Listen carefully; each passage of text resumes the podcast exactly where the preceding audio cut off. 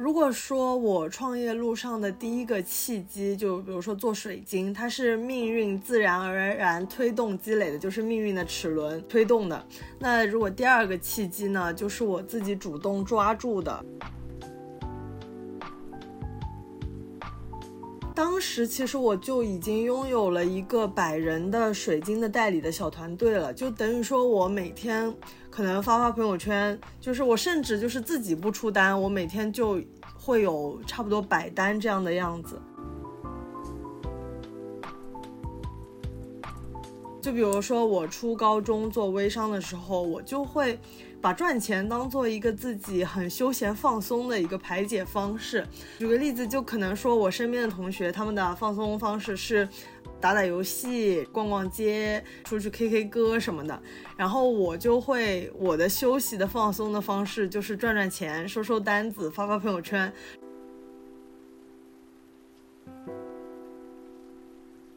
Hello，大家好，我是谢无敌，欢迎大家来到谢无敌茶访谈播客栏目。那今天的这期节目，我邀请了一位零三年的小妹妹。那目前的话，她也在上海读大学。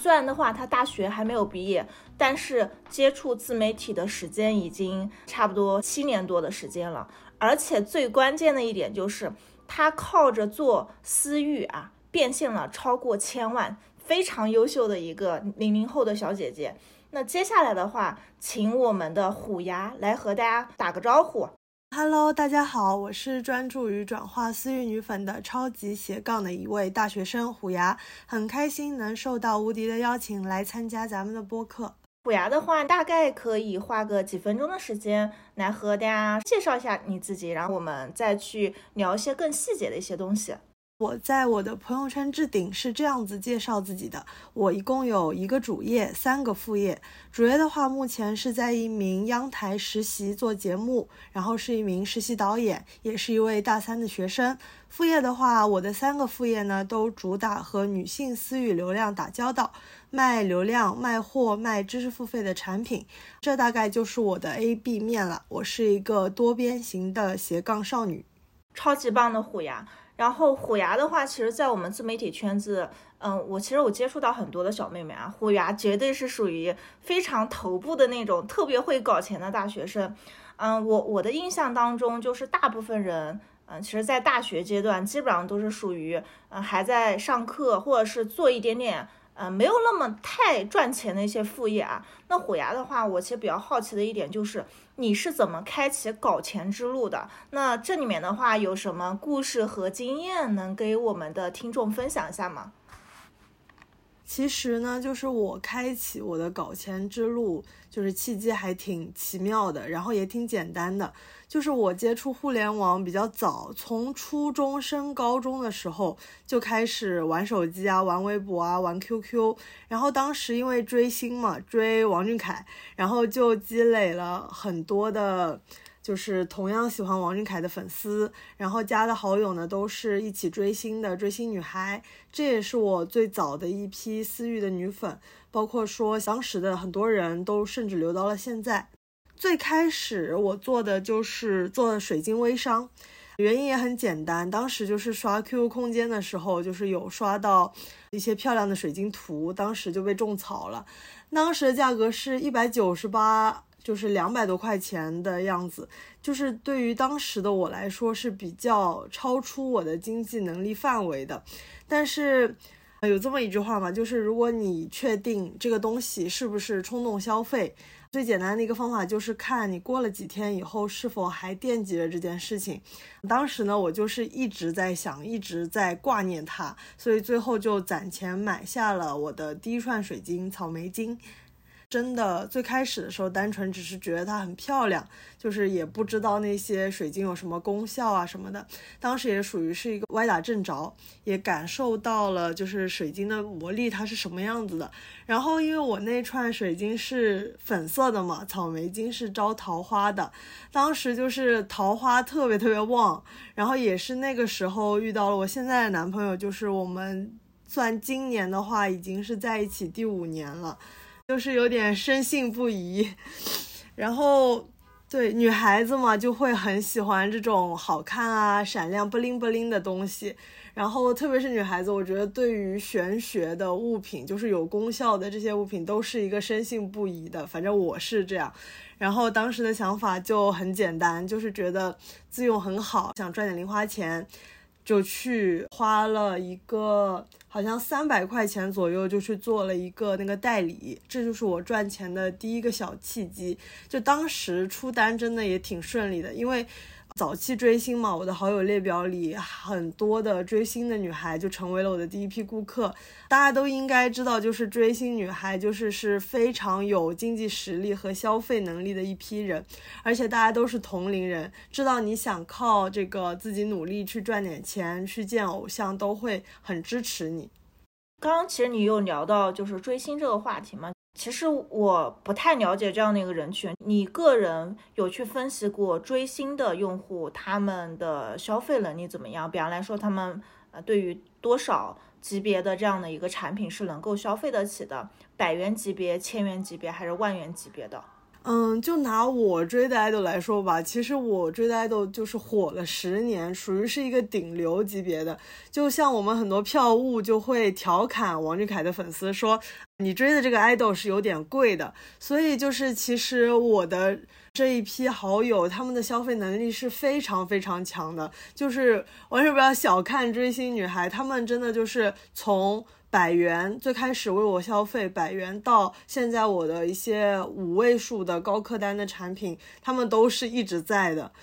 那还挺好呀。确实，就我发现追星女孩也慢慢成长了，所以他们可以消费得起可能更贵的一些东西。然后包括你，其实刚刚刚有讲到就是水晶嘛，那当时你在你所在的那个平台去卖水晶的时候，有受到一些什么平台的一些限制吗？还是说一直卖的都比较顺？嗯，其实一直都没有受到什么限制，因为最开始是在 QQ 空间卖，QQ 空间的话，其实对于这个的管控是比较松的。到后面到微信可能会稍微有一点管控，但是只要不涉及到太过于迷信的东西就可以，不是特别严格。嗯，那还挺好的。其实虎牙的话，我整体。听下来，其实我感觉你好像也是属于消费能力蛮强的，然后应该也不太缺钱吧？就是你是怎么想起来要选择做一个带你去卖水晶？同时，我也感觉到就是能够通过自己的 idol，然后包括能够有一群的这样的一些女粉跟着你，也意味着你的情商一定非常高。就是你是怎么样，就是通过这些女粉。来增加你整体的一个财富的能力。其实我现在来说是不是特别缺钱？但是说出来不怕大家笑话，就是其实最早是很缺的，因为年纪小嘛。然后不知道大家的零花钱是多少钱？我当时寒假的零花钱就只有十块钱。这十块钱呢，然后当时想要的东西也比较多嘛。这十块钱我只能从玩游戏的充值的十块钱的米米卡。然后偶像的周边杂志和当时我特别喜欢吃的就是家楼下的全家那个咖喱关东煮，只能让我从这三个里面三选一，实在太难抉择了。所以当时最早的想法真的是。反正我有一个这样的渠道，我有这么多的好友，然后我又接触到了、认识到了这样的一个渠道，我只是想赚点零花钱，然后才开启的这一份事业，就属于说是一个误打误撞的。就我现在也经常跟我现在的朋友说，就是我的事业真的是在不知不觉中玩着玩着长大的。因为我跟虎牙其实也是线下见过很多次了，虎牙看着还是一个非常时尚的一个小妹妹啊。确实，在我眼里啊，就是，但是他的赚钱能力也非常的强。在我去啊了解你之前，然后其实我是知道你是通过这几年做微商，然后其实变现了也差不多上千万啊。然后我有点想跟你交流的就是，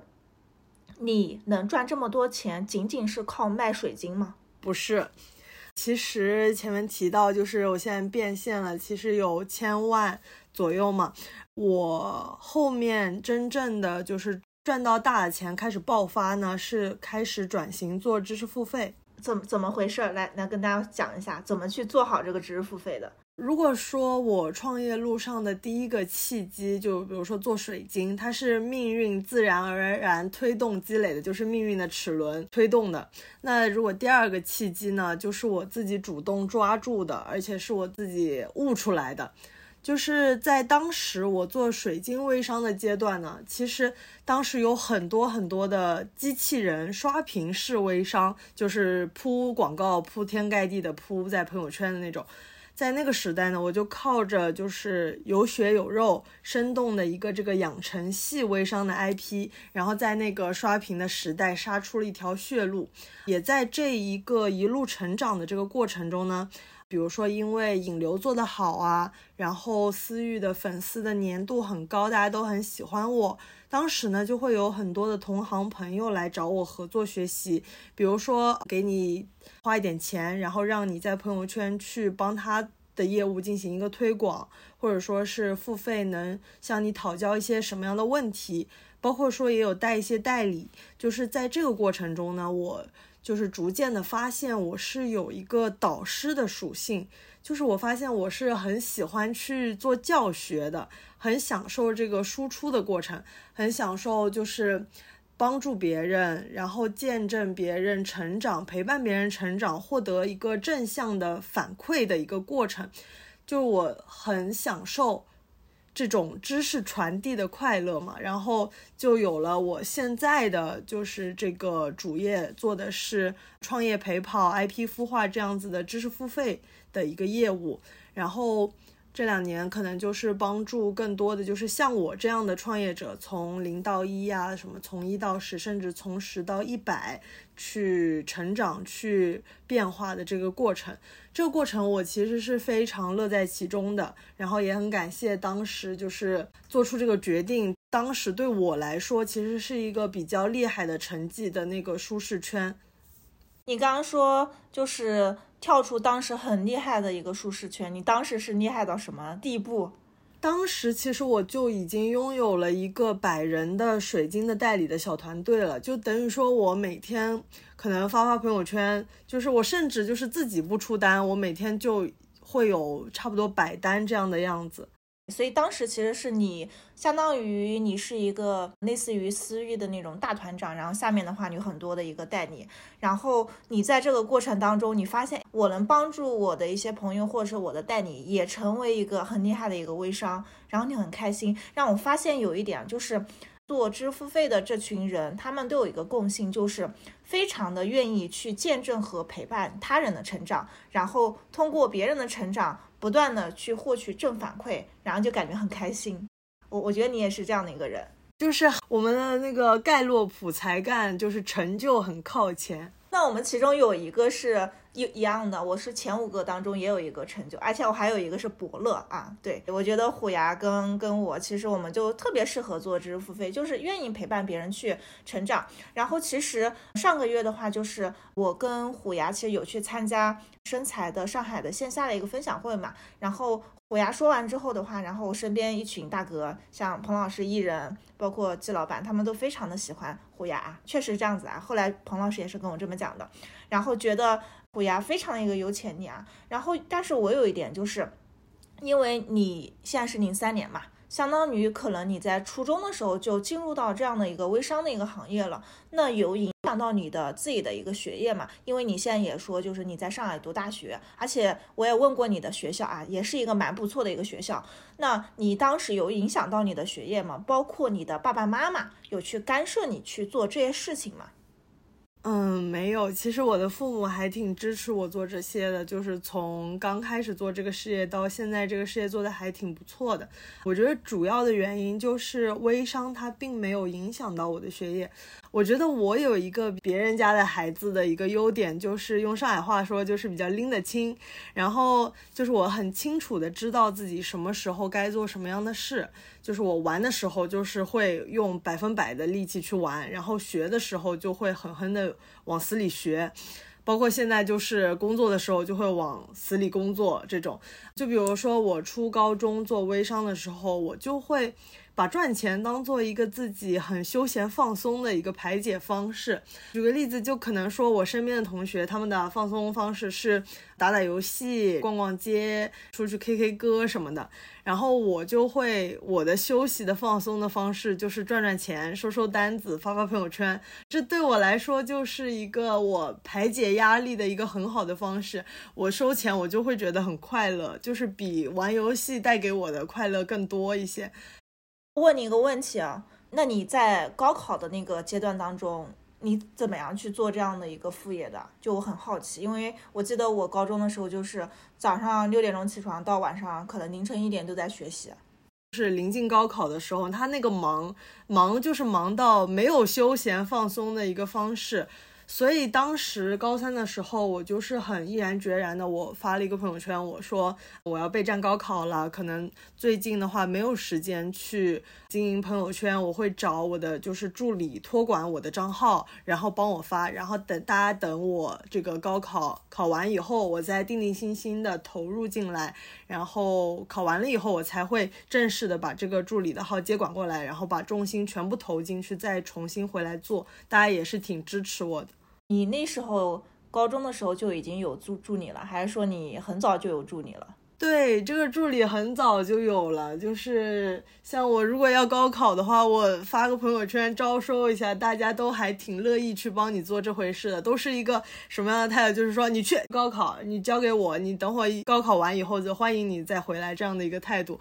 那你的这些助理，包括你的用户，他们可能是不是年纪有的都比你大一点点？嗯，但都属于是一个同龄人的一个概念。如果就是不是同龄人，他可能也不会这么乐意去做这样的一件事。虎牙好幸福呀，因为他有一群跟他差不多年纪大的小伙伴，愿意跟他一起成长。我觉得这个应该是你人生当中非常宝贵的一段人生经历，包括你现在也非常的享受。你是有多少万的一个女粉量呀？忘了问你了。现在的话，应该是积累到有四十四十五万这样子了。这个量级也是蛮大的啊。对于一个零三年的有这么多的粉丝量，真的还蛮不容易的。那其实关于大学生如何赚钱这个话题，讨论度一直都非常的高。然后包括我们也是经常会在小红书上面看到相关的一个爆款笔记。然后我也看到很多的大学生，呃，说我自己搞钱，可能比方来说我去。机构里面做一些老师，我自己做一些兼职。但是像你像虎牙这样子啊，又做微商，又做知识付费啊，又有自己的一个带你团队的大学生，其实非常非常少。包括虎牙也非常懂得如何做私域。其实我有想过啊，就是虎牙它为什么？有这么大的一个跟其他同龄人不一样的一个点啊，我觉得可能最大的一个区别就是虎牙的一个认知非常的高，至少比同龄人要高很多。我今天也是想跟虎牙去探讨一下，就是你是怎么样不断的去提升自己的认知的，以及你觉得大学生应该怎么样去不断的修炼搞钱认知。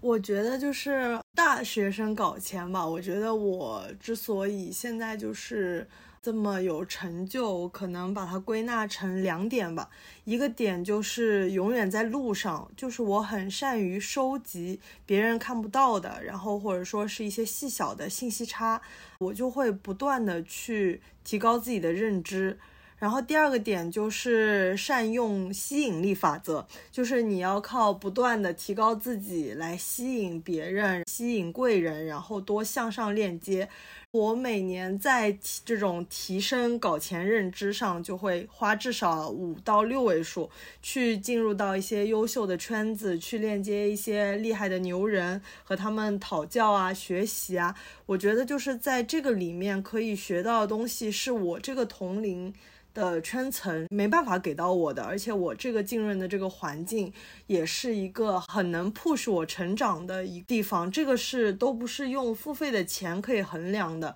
其实的话，刚才虎牙有提到一点，就是第一个，他其实很愿意去付费学习，有付费认知的人，其实在整个的人群圈子里面已经相对来说比较少了。说真的，就是因为我自己是在家居圈子里面。我在私底下会接触到很多很多的一些大佬，这些人他们很有钱，但你让他为了某一个知识去付个几百上千的，可能很多人都不一定有这个意识啊。但是虎牙的话，他其实刚刚有说到，他每年都会花五到六位数，这个量级已经对于普通人来说的话，已经是一个很少的一个量级，然后去跟这样的一个牛人进行链接。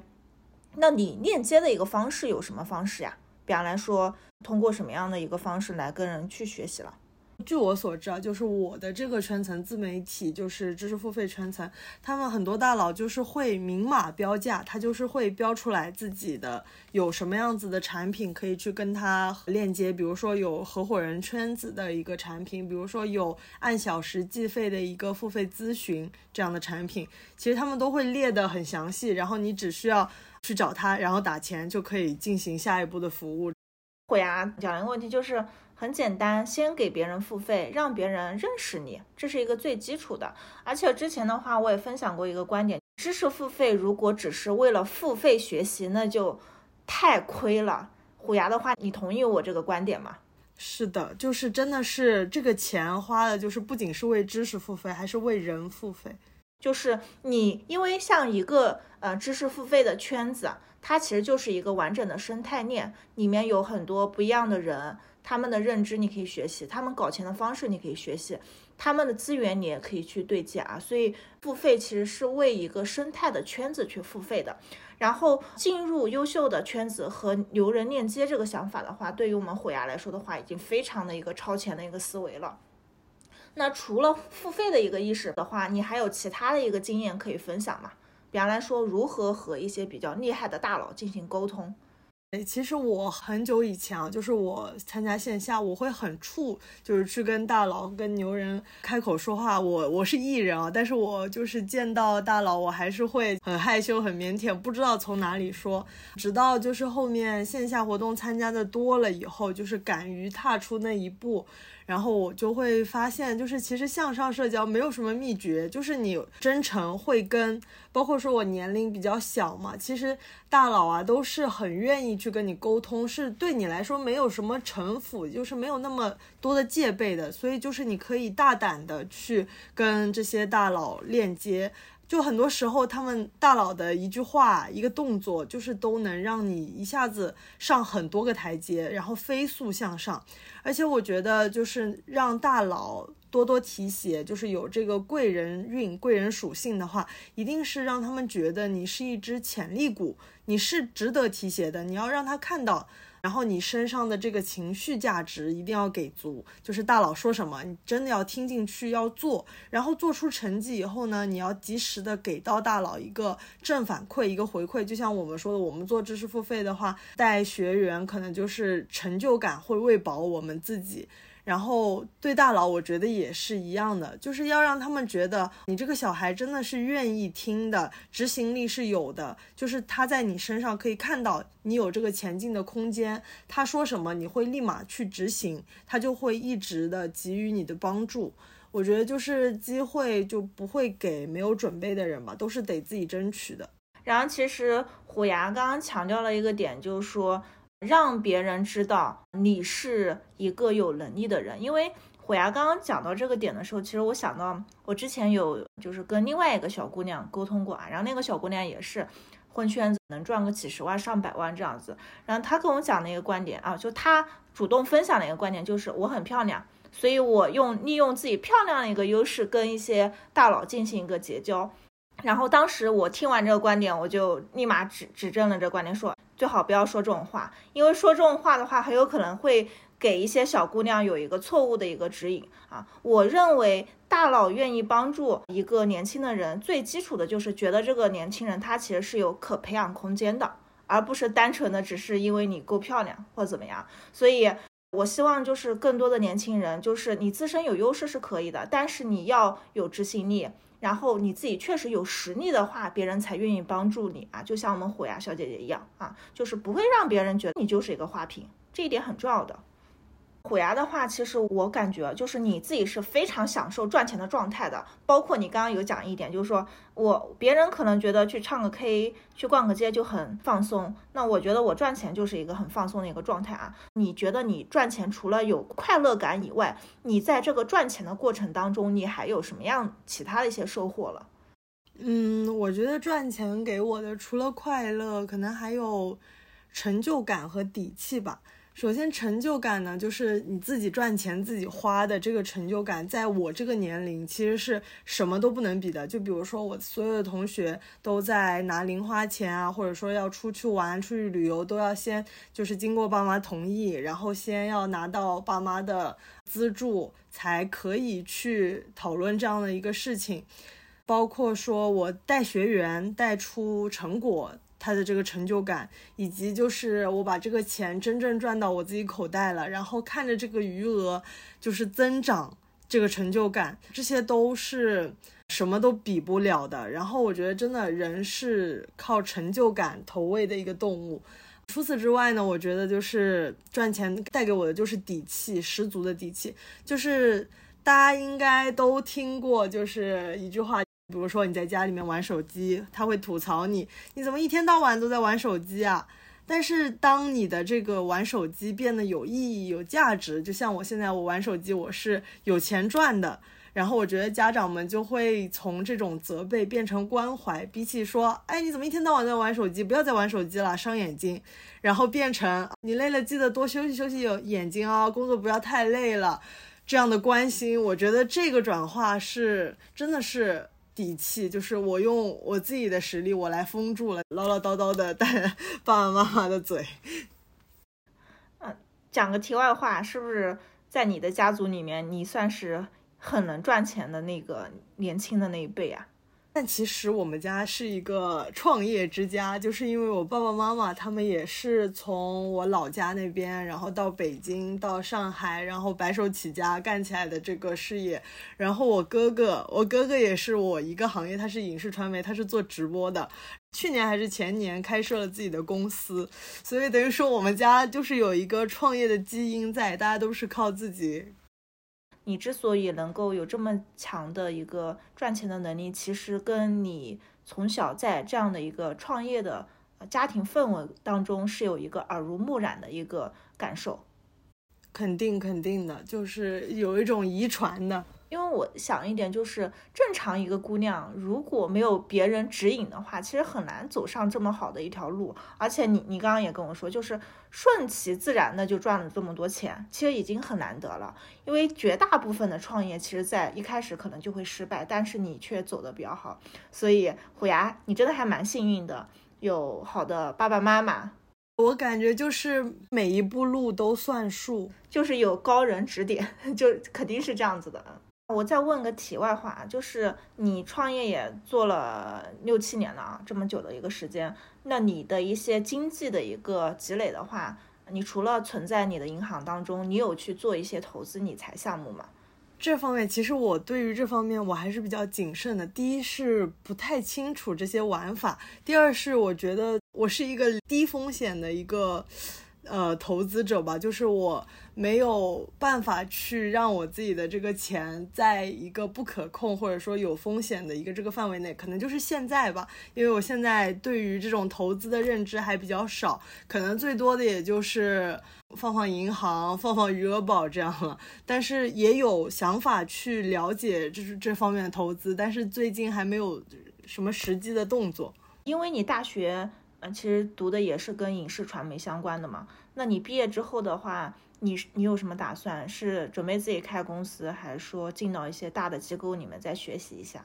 其实我对于我自己的主业和副业分的还是蛮清楚的。我不希望就是我的副业成为一个我要做一辈子的主业，就是因为我比较喜欢影视传媒行业嘛。就是我包括现在也在实习，我更想就是拥有一份。现也不是说是一定要去这个行业做做出一些成绩啊什么的，我就是想先去看一看，去打拼一下，看是否我能做出些成绩，等于说副业给我托一个底吧。因为我还蛮喜欢做节目啊，做导演啊这种。其实我遇到很多人经常会问我一个问题，我什么时候能够辞掉我的主业，只专注的做副业？那对于主业和副业的话，你的副业赚钱的一个程度一定远远是超于主业的。为什么你还愿意有一个比较稳定一点的一个主业了？我觉得是热爱和兴趣吧。其实我副业来说，就是是一个。歪打正着起来的副业，但是我自己还是有一个追求在的。我并不是说我就是要靠赚到钱，我就这辈子过得开开心心。我其实更喜欢就是有挑战性的一些生活，就是我更想要追求我自己所追求的，而不是就是安逸的过一辈子这样。那你所追求的是什么样子的生活了？就拿我现在而言的话，我现在可能更热爱的就是影视传媒行业，就是我想要做一些拿得出手的节目，因为我从小就是爱看电视嘛，然后包括追星，我可能更希望就是用正式的、正规的方式离我的偶像近一些。也就是说，你想用一些比较好的资源去做一个你觉得可以流传在这个社会上面的作品，也就是说，你想有一个被社会更加认可的这样的一件事情，对吧？所以这样的一个愿景的话，就是让别人为什么坚持去做一个可能没有那么赚大钱的这样的一个主业的一个最根本的原因，就是我想获得更多的一个社会的一个认可感。所以，我我是挖掘到虎牙为什么要持续的一个做副业啊？所以这边的话，其实也是跟很多的朋友讲，不一定就是一定要啊辞职创业。如果你的主业的话，能够帮助你去实现一些你想做的一些事情的话，主业仍然是非常香的啊。当然，副业你也可以持续去做。那其实的话，对于我们虎牙来说的话，它还有一个身份，就是它也是一个。小红书博主，而且他做小红书博主的账号做的还不错啊。曾经他的一个账号被收录到小红书的追剧人 Top 一百的一个榜单。那虎牙的话，你可以大概的聊一下你的做账号的一个经历吗？我有一个影视赛道的账号。然后比较值得一提的就是，他在去年进入了官方的一个小红书追剧 Top 一百的榜单。然后呢，我是一个当时其实属于是一个小万粉，只有几千粉丝，然后就就有幸跟其他那些十万粉、十几万粉、几十万粉的那种影视博主，就是共同进入到了一个这样的榜单，然后进到一个官方的群，收到官方的推流啊。收到官方的邀请去参加一些什么活动，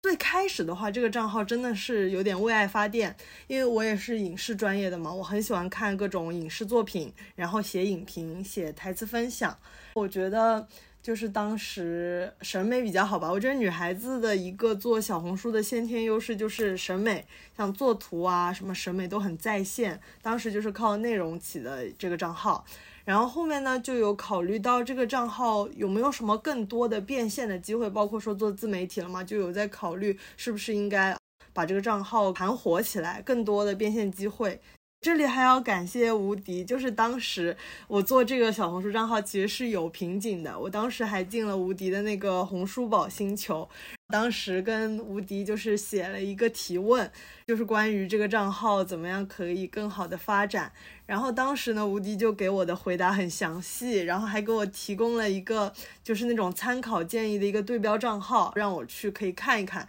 然后我那个时候我看了以后，我就慢慢的。就是尝试把我自己的个人 IP 融进我这个影视类账号。现在呢，这个账号就是每个月接的光广子就可能有四到五位数，然后还有各种线下的免费的点映机会，比如说，呃，前阵子《繁花》来上海就是。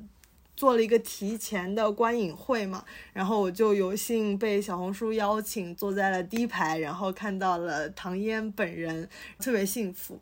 我觉得小红书呢，就是真的是一个内容为王，给足素人机会的一个平台。包括说我的这个影视博主账号，包括说我做水晶也有依托很多，就是小红书平台来做精准引流，引来的粉丝都是很购买力很强，然后极其优质的。所以我觉得小红书真的是一个很值得做的平台。虎牙有说，他其实不仅仅在做这个影视的。IP 小红书 IP，他还有在做水晶的一个账号嘛？就是单纯的从影视 IP 这个角度来说啊，就是做这样的一个账号的话，它的一个变现的方式有什么？影视 IP 账号的话，其实它很软的广告，就是接一些剧推，接一些上映的电影的一些影评稿，这些都是付费的。就是像我现在发的一些内容啊，其实都是一些它的影方发来的这个需求。然后这个是最软的一种，然后再比较硬一点的，就是直接接接广告这样。也就是说，基本上就是通过品牌方的一个合作来拿到一个合理的一个收入啊。那其实对于一些就比方来说喜欢去看剧，包括喜欢一些偶像的人，其实做这样的一个影视 IP 的话，其实还挺好的，就是蛮我觉得还蛮适合年轻人的，因为至少。可以拿到一些免费的一些看剧啊，可是看电影的一个福利。虎牙的话，给我的感觉就是年轻，非常的朝气，然后有自己热爱的一个东西，也有自己的一个社会价值认认同感。我其实还有看到你有在做一个大女主养成的一个社群啊，我相信在你的社群里面一定也有非常优质的一个小姐姐。那本质上来说的话，如果我大学时代啊，就是我看到。嗯，虎牙，你你可能都会成为我的一个偶像，因为我想了一下，我我十年前我在干嘛？打工或者兼职，拿很很少的一个钱的一个呃情况，确实是这样子啊。你觉得话，就是虎牙，我再问你一个问题啊，除了影视赛道以外，就是对于我们的一些大学生的话，你有推荐的一些搞钱的一个方向或者赛道吗？我现在比较看好的，因为我也自己会刷小红书嘛，就是我现在比较看好的就是女性成长的赛道。就比如说，我会看到很多分享自己的读书日常，然后工作日常。因为我们都是女孩子嘛，就是与生俱来的这个共情力，其实是很适合做小红书的。就是我们很容易吸引到同频的女孩子，然后很容易跟女孩子去打交道。然后呢，我就比较推荐大家去从自己的擅长点出发。比如说，我比较擅长写影评，我就会去做一个呃影评分享的账号。比如说，大家可能会比较擅长写书评啊，会写一些读后感啊，就可以去做一个读书的博主，读书的赛道。就是从大家都从自己的一个擅长点去出发去想，我觉得去做会比较事半功倍。也就是说，做自己热爱的一个赛道。如果觉得一些其他赛道比较难的话，可以从这样的一个女性成长赛道出发。那其实的话，我看起来就是虎牙，你你有很多的一个业务啊，又做水晶，又做知识付费，又有社群，然后又做小红书的账号。小红书的账号里面不仅有影视 IP 账号，还有啊水晶的一个账号。就是我有一个蛮想问的一个问题，包括替我们的听友来去问，你是怎么做好时间管理的？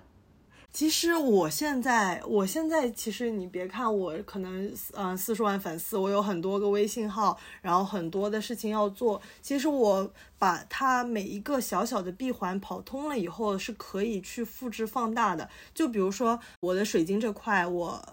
每天要更新一个号的朋友圈，然后一个号的素材库，我已经做出了一个水晶小红书号的成绩。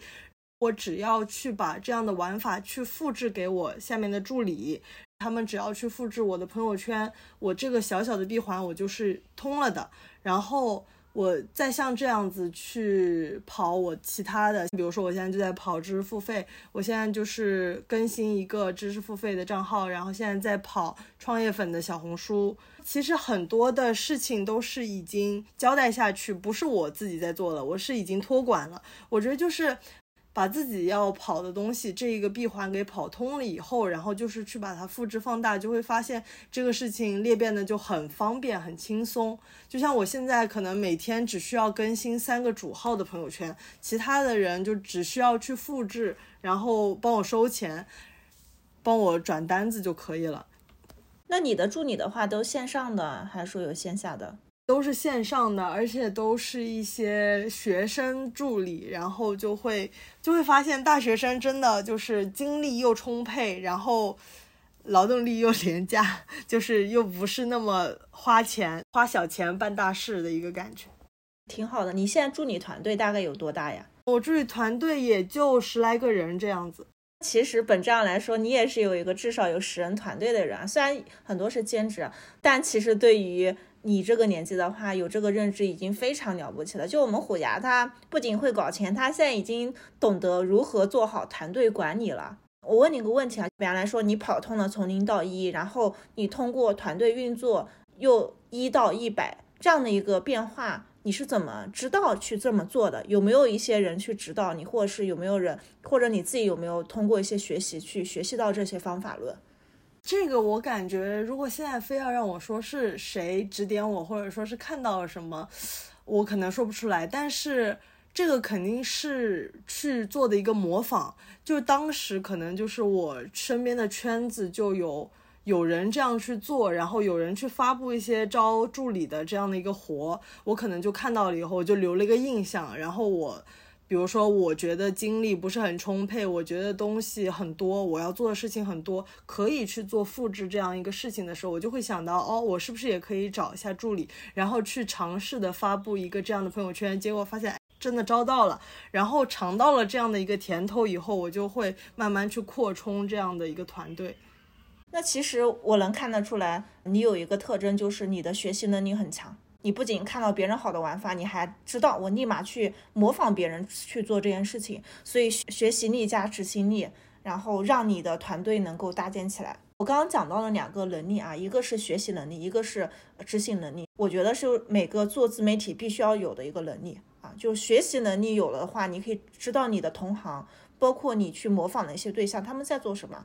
而且你学习到了，你也得立马去执行下去，这样子才有你自己的一个成就啊。那我们虎牙的话，确实这两方面做的非常的一个不错啊。我之前跟虎牙的话，我没有我知道她很能赚钱，是个很年轻的一个小姐姐。但今天我了解了之后，我觉得虎牙比我想象中的更厉害。第一个就是她是一个想自己做一些对社会有价值的一些事情，比方来说，她想有自己的一个。作品啊，给很多的一个观众有这样的一个很好的一个作品。再比方来说，他想去搭建这样的一个知识付费的一个社群，去陪伴一群和他差不多年纪大的一个小姐姐成长啊。这些其实正常的女孩子都不可能有啊，只有小部分的女孩子才有这样的一个认知。所以虎虎牙小姐姐，你真的非常非常厉害哦，比我想象中厉害多了。谢谢。我们今天也差不多也聊了差不多五十分钟嘛，虎牙，我相信在你的成长过程当中，有你的父母的帮助，有你去付费跟别人学习社群的一些帮助啊。从目前来说的话，就是你除了这些别人给你的帮助之外的话，你自己有喜欢去看什么书啊？能给大家去推推荐一下你个人的一个书单吗？可以，就是我们的那个大女主社群嘛，我们每个月都会一起来共读一本书。然后我给大家推荐一些我们近期共读的好书吧，我觉得特别是对于做自媒体的小伙伴会很有帮助。分别是就是一是《纳瓦尔宝典》，第二本是一千个铁粉，第三本是《被讨厌的勇气》和第四本《底层逻辑》，都是我觉得很经典，然后很有帮助的书籍。《纳瓦尔宝典》的话，我看了好几遍，因为我感觉它每一句都是金句。纳瓦尔宝典，我感觉就是全是素材，全是灵感。我们在共读这本书的时候，就是还特意开了一个京剧分享会，就感觉每一句都可以就是积累下来做素材。嗯，其实为什么我每次在录播课的时候都会问一下我们嘉宾爱看什么样的书啊？因为我觉得一本好的书籍是浓缩了一个作者一生的精华，真的是这样子啊。你可能看一个剧。可能只看到一个人的一小半的一个部分，但是一本书里面其实是这个作者他所有的能够分享给大家的。所以我希望大家就是在你的繁忙的生活的时候，你可以看一本书，或者是你没有时间，你至少听一本书也可以。比方来说，呃，听一下小宇宙的一些我们的一些播客的一些拆解，也也挺好的。今天的话，其实跟虎牙也聊了挺久的，在我们的一个结尾啊。虎牙的话，你还有什么价值点想跟大家去分享一下吗？就是大家好好学习，天天向上，多多积累自己，多多提升自己的价值，就能成功。对了，就我们现在也是到了二零二四年了嘛。那二零二四年的话，虎牙，你对你自己有什么样的一个愿景？二零二四年，其实我想做的事情还蛮多的，至少